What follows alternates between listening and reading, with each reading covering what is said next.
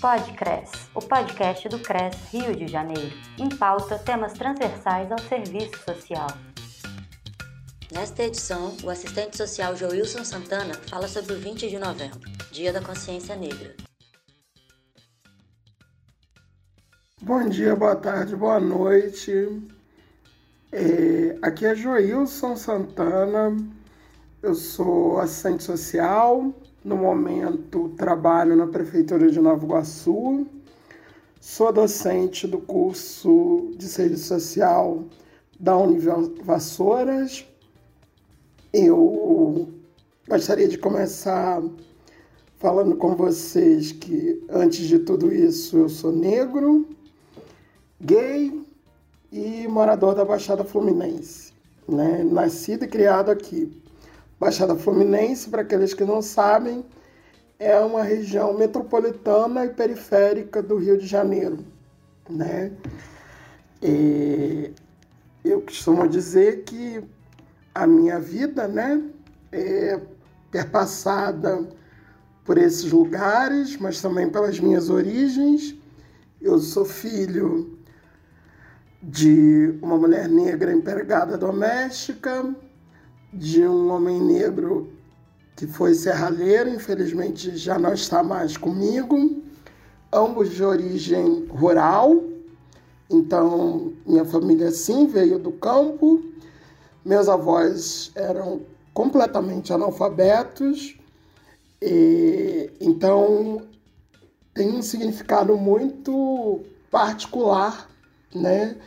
Para mim, a relação campo-cidade, negro, branco, uh, periferia, centro, porque eu vivi a minha vida nesses 41 anos, nesses 40 anos atravessado por isso.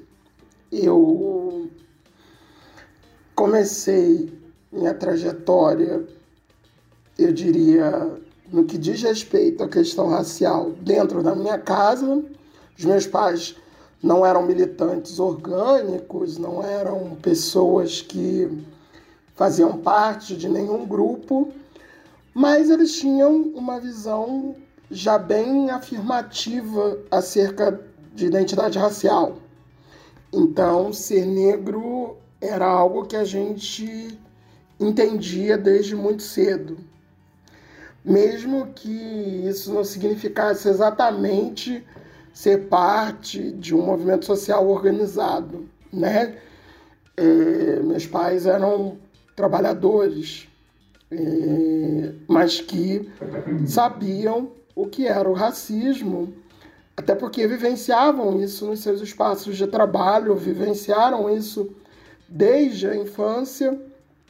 E os meus avós, de alguma maneira, diziam para eles que havia diferenças no trato deles, na relação que as pessoas tinham com eles, né? E acho que isso é importante de dizer porque antes de tudo, se o conceito, né, se o racismo negro é importante como um conceito para a gente, né, compreender essa realidade, também é importante perceber que práticas, formas de fazer precedem muitas vezes o conceito, né? Então eu fui construído, fui forjado um pouco nessas práticas, eu diria, antirraci antirracistas, antes de conhecer o conceito de racismo, ou o conceito do que é ser negro, ou o conceito né, de uma de uma teoria que explique a desigualdade racial. E acho que talvez isso aconteça com muitas pessoas, negras como eu, vindas eh, da favela, da periferia, ah, vinda da classe trabalhadora. Eh, muitas vezes os nossos pais, os nossos avós, aqueles que nos criam, muitas vezes eles não tiveram acesso a discussão conceitual, a discussão da categoria e não sei mais o que, mas conhecem muito bem a vivência e a experiência do racismo no seu dia a dia. E acho que esse é um ponto que deveríamos olhar com muito mais profundidade e talvez com um pouco mais de respeito, né? Até para lembrar que até a academia discutir desigualdade racial e racismo, os nossos antepassados já estavam enfrentando o racismo sem academia, né? E aqui isso não significa nenhum tipo de desprezo pelo lugar da discussão teórica, mas lembrar que é, uma teoria sem prática, sem vivência, sem experiências, a meu ver, é uma teoria vazia. E com toda a humildade que eu posso dizer. Eu sou doutorando na UFRJ, aí tentando terminar um doutorado sobre a discussão racial, mais especificamente uma relação entre racismo e cinema. É no serviço social e isso é um desafio, até porque estou tratando tanto de um tema que se não pode ser mais chamado de marginal no serviço social, também não é o tema mais privilegiado do ponto de vista acadêmico, e num campo que é, é distante, digamos assim, do tradicional de pesquisa do serviço social, né? Mas que eu acho extremamente importante, dada a importância da imagem no nosso mundo, a importância do cinema no nosso mundo, e de que sim, esse é um instrumento que talvez dialogue muito mais com a nossa população usuária do que qualquer outra coisa. Né? Quando a gente fala de audiovisual, querendo ou não, a gente está falando de um alcance que é muito diferente de uma aula, de uma fala, de um até mesmo da instrução formal, já que muitas pessoas não têm ou interrompem o acesso à instrução formal, mas a gente sabe que as imagens e o audiovisual também conformam processos educativos, mesmo que não sejam formais. Queria agradecer ao, ao CRES e particularmente a GEDES pelo convite. É sempre uma honra ser lembrado, mesmo tendo feito parte integralmente da comissão durante um, um bom tanto de anos, né? Hoje eu me encontro mais afastado. Então é sempre uma honra a gente de alguma maneira ser lembrado pelas pessoas.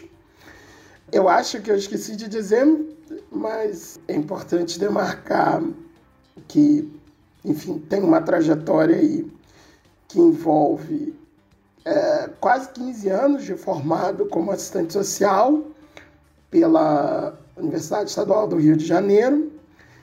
E já atuei em diversos campos, né? Hoje me encontro na saúde, mas durante anos eu trabalhei na assistência social e, particularmente, com direitos humanos. Trabalhei muitos anos com questão LGBT diretamente. Ainda estou relacionado a isso, agora nessa nova etapa na saúde, mas já trabalhei diretamente em campo com isso, né? fiz parte do primeiro centro de referência LGBT que ia mais, na época que ainda se chamava Centros de Referência.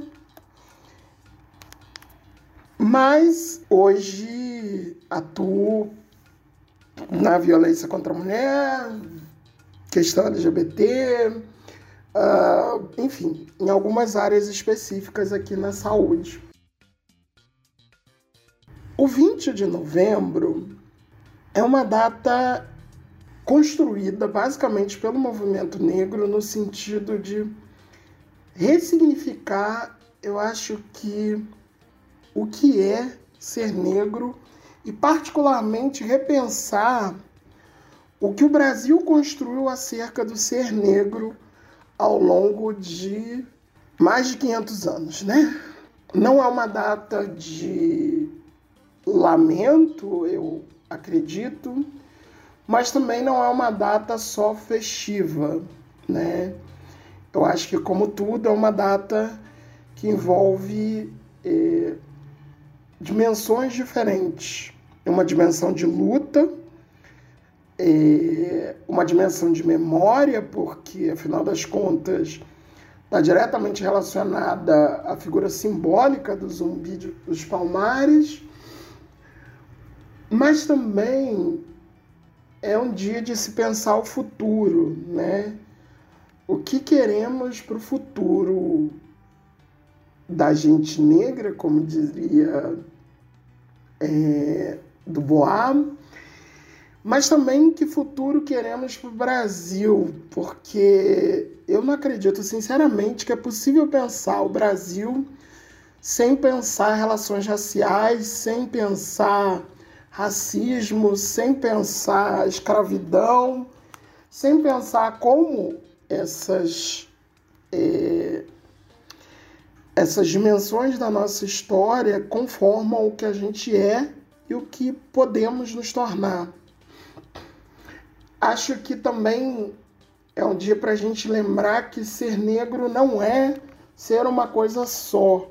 Ser negro é ser mulher, ser LGBTQIA, é ser pessoa com deficiência, é estar em reclusão, é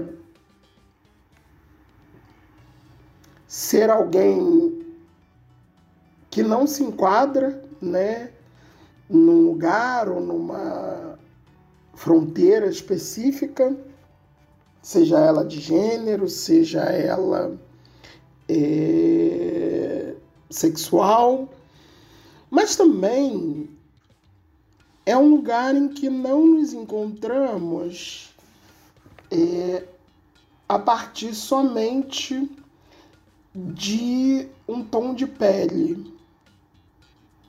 E aqui eu quero chamar atenção particularmente para algo que é controverso, mas que é o ponto de vista do colorismo, né? O que, que nós temos a, a, a pensar sobre isso?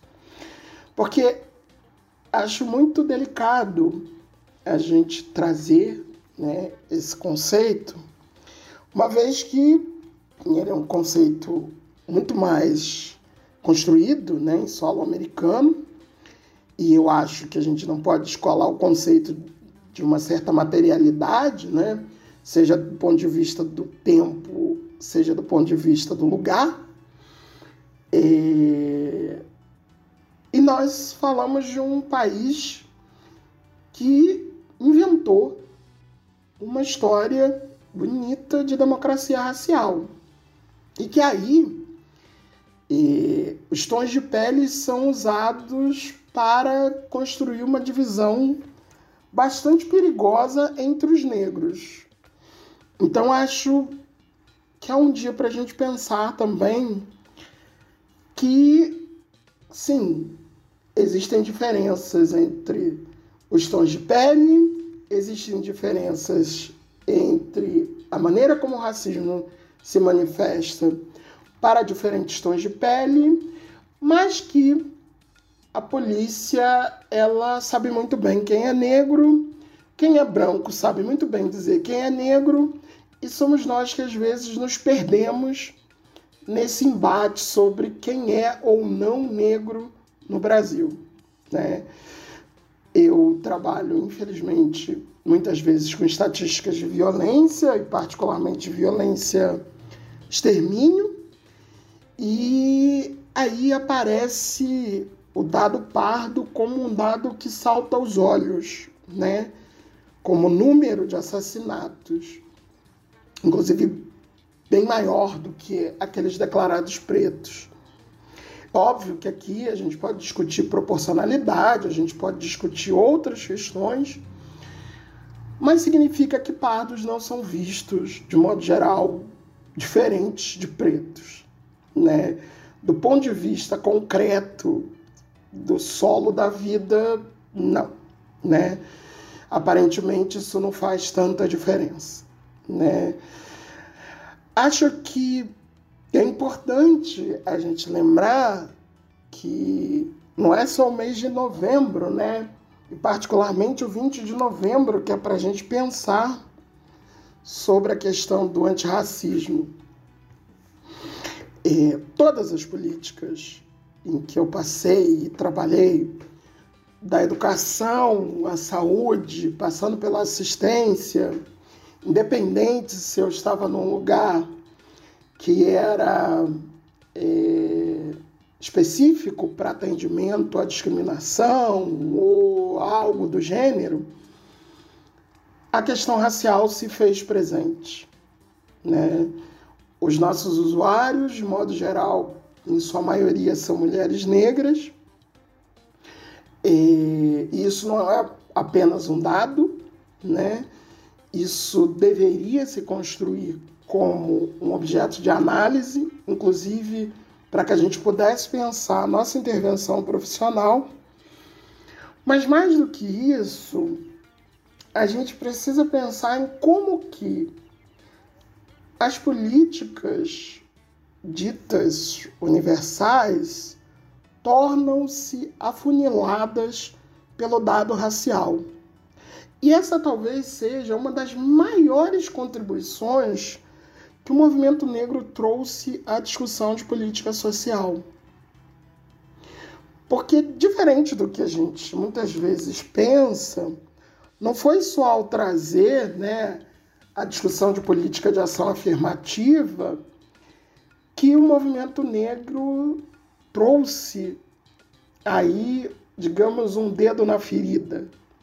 Não, foi ao apontar justamente que as políticas que a gente entende de cunho universalista, onde os assistentes sociais atuam, elas têm sérias barreiras, e aqui, né, parafraseando Clóvis Moura, elas têm sérias barreiras de acesso a população negra.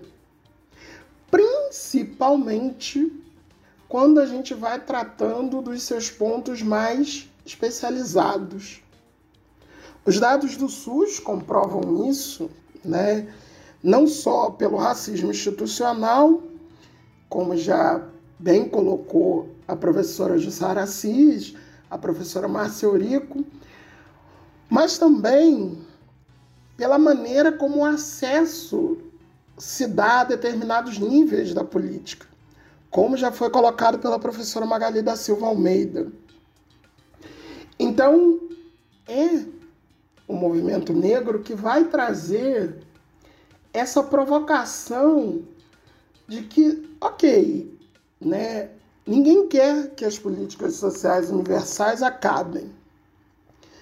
Mas o que nós queremos é que as políticas sejam universais e diversificadas e não homogeneizadas, que é o padrão que elas têm seguido ao longo dos anos. Por fim, eu acho que gostaria de tentar contribuir com uma maneira é, particular de pensar a nossa intervenção na luta antirracista, mas com a possibilidade de alargar alguns dos nossos instrumentos. E estou dizendo isso porque, é, primeiro, sou um fã, né? E depois, pela minha própria formação, eu fui estagiário da educação, né? Tive o privilégio, e estou usando a palavra privilégio porque realmente, né?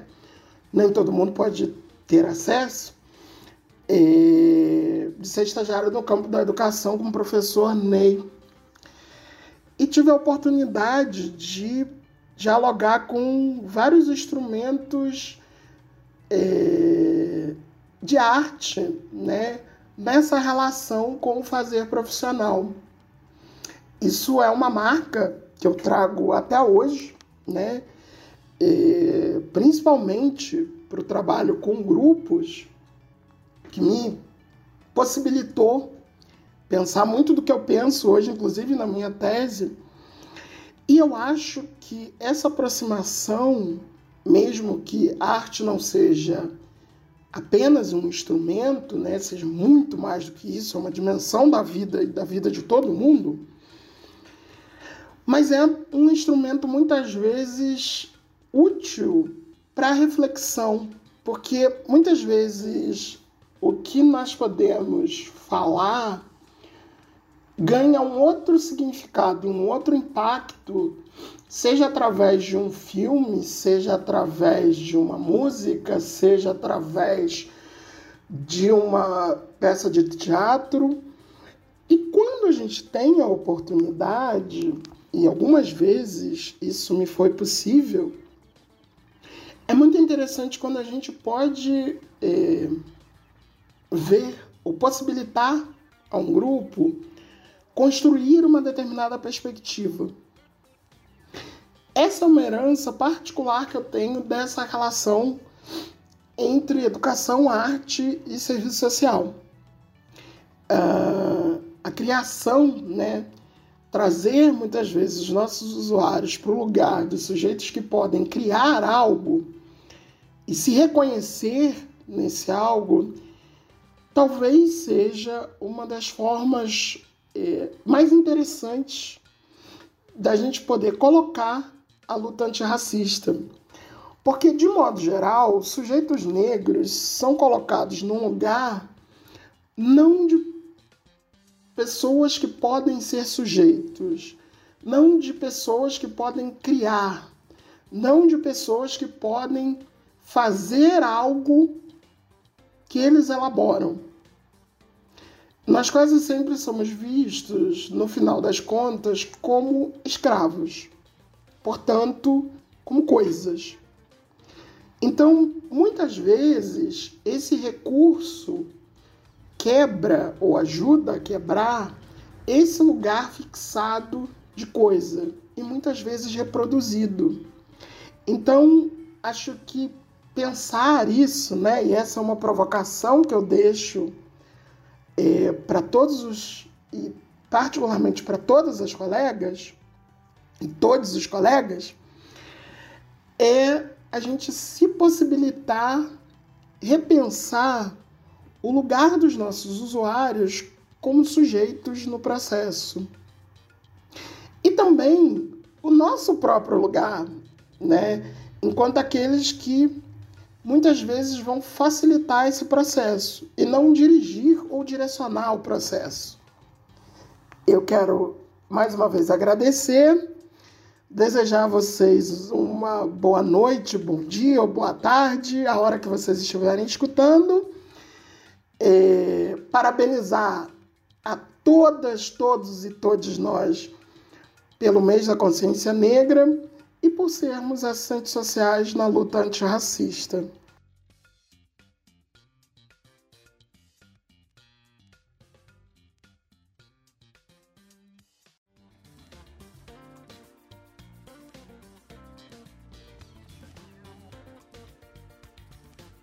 Podcres, o podcast do CRES Rio de Janeiro. O material divulgado neste podcast pode ser reproduzido integral ou parcialmente, desde que sejam respeitados os créditos das autoras e autores e do próprio Conselho Regional de Serviço Social do Rio de Janeiro. Produção CRES, sétima região. Música tema Rio Funk de Alex Natif.